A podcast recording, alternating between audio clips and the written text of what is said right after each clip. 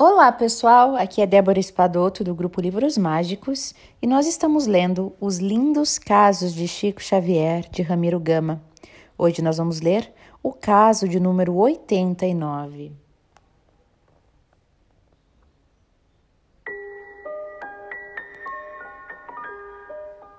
Apelo ao trabalho maior. Em 1 de dezembro de 1953, de volta a Pedro Leopoldo, recebemos pela mão do Chico a seguinte mensagem do nosso caro companheiro Braga Neto, que ofereceremos agora aos nossos leitores. Aí vai o nosso apelo ao trabalho incessante e maior. Hoje, Entendo que o Espiritismo é muito mais que uma doutrina para o nosso modo de crer, muito mais que um sistema de indagação da fé.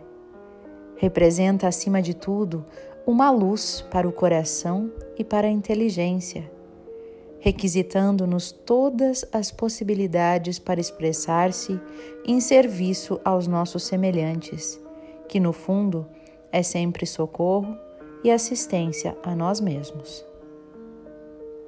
Um corpo carnal é um templo vivo, onde nosso espírito consegue furtar-se às escuras reminiscências do passado culposo e, simultaneamente, em que nos cabe aproveitar o presente na estruturação do futuro. Por mais que se nos agigante o entendimento no mundo, no estado atual de nossa evolução, não compreendemos a riqueza da, da reencarnação, em todo o sentido que lhe diz respeito.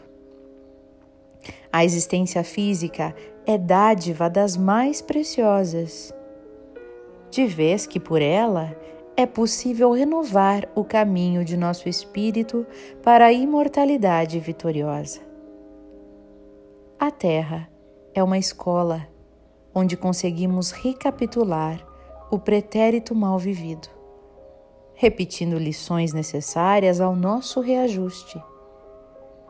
Por isso é imprescindível procurar, enquanto aí, o aproveitamento individual da oportunidade, disputando em nosso benefício os louros do aprendiz aplicado aos ensinamentos que recolhe. Muito nos pesa reconhecer valiosos companheiros nossos mergulhados na corrente agitada das velhas discussões que a rigor nos edificam, perdendo-se elevado patrimônio de tempo e de empréstimo ao Senhor. O rótulo não define a substância. O título entre os homens nem sempre se reveste do valor que lhe corresponde. Palavras precisam de base para o auxílio a que se destinam. Do que posso agora observar, à distância do turbilhão, destaca-se o reconhecimento das horas perdidas, de mil modos diferentes, no curso de nosso breve aprendizado na experiência física, que em não nos, pertencendo, já que o tempo é um depósito do Senhor, nos agravam os compromissos. Tudo na face do planeta é pura transformação. Os dias se sucedem uns aos outros, mas não são iguais. A infância de hoje é a juventude amanhã, tanto quanto a mocidade de agora é a madureza depois mais que parece, voa o século e com ele se apaga o ensejo de ressurreição espiritual dentro de nós mesmos. Se não soubermos gastar sabiamente o crédito que Jesus nos empresta em precioso adiantamento no santuário da confiança. Aproveitamos deste modo a mensagem do Evangelho por norma de luz no imo da própria consciência, a fim de que a libertação definitiva surja para nós na vida eterna. Enquanto a perturbação palavrosa se alonga nas linhas da luta, a que fomos chamados, saibamos construir em nós mesmos o altar de serviço ao próximo para receber a divina vontade, oferecendo-lhe a execução. Continuemos em nosso antigo passado buscando dissedentar a própria alma na fonte da humildade e da oração. A subida com Jesus é sacrifício na marcha da renúncia a nós próprios.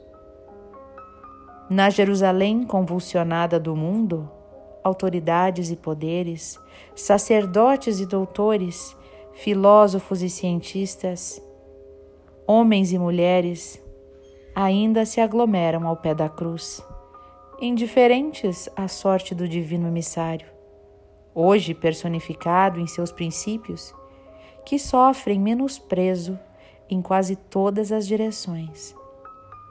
Mas o discípulo sincero não ignora que o Mestre não somente escalou o monte do testemunho, mas além do monte, escalou o madeiro de martírio e de perdão, para ressurgir triunfante enfim nos esmorecemos.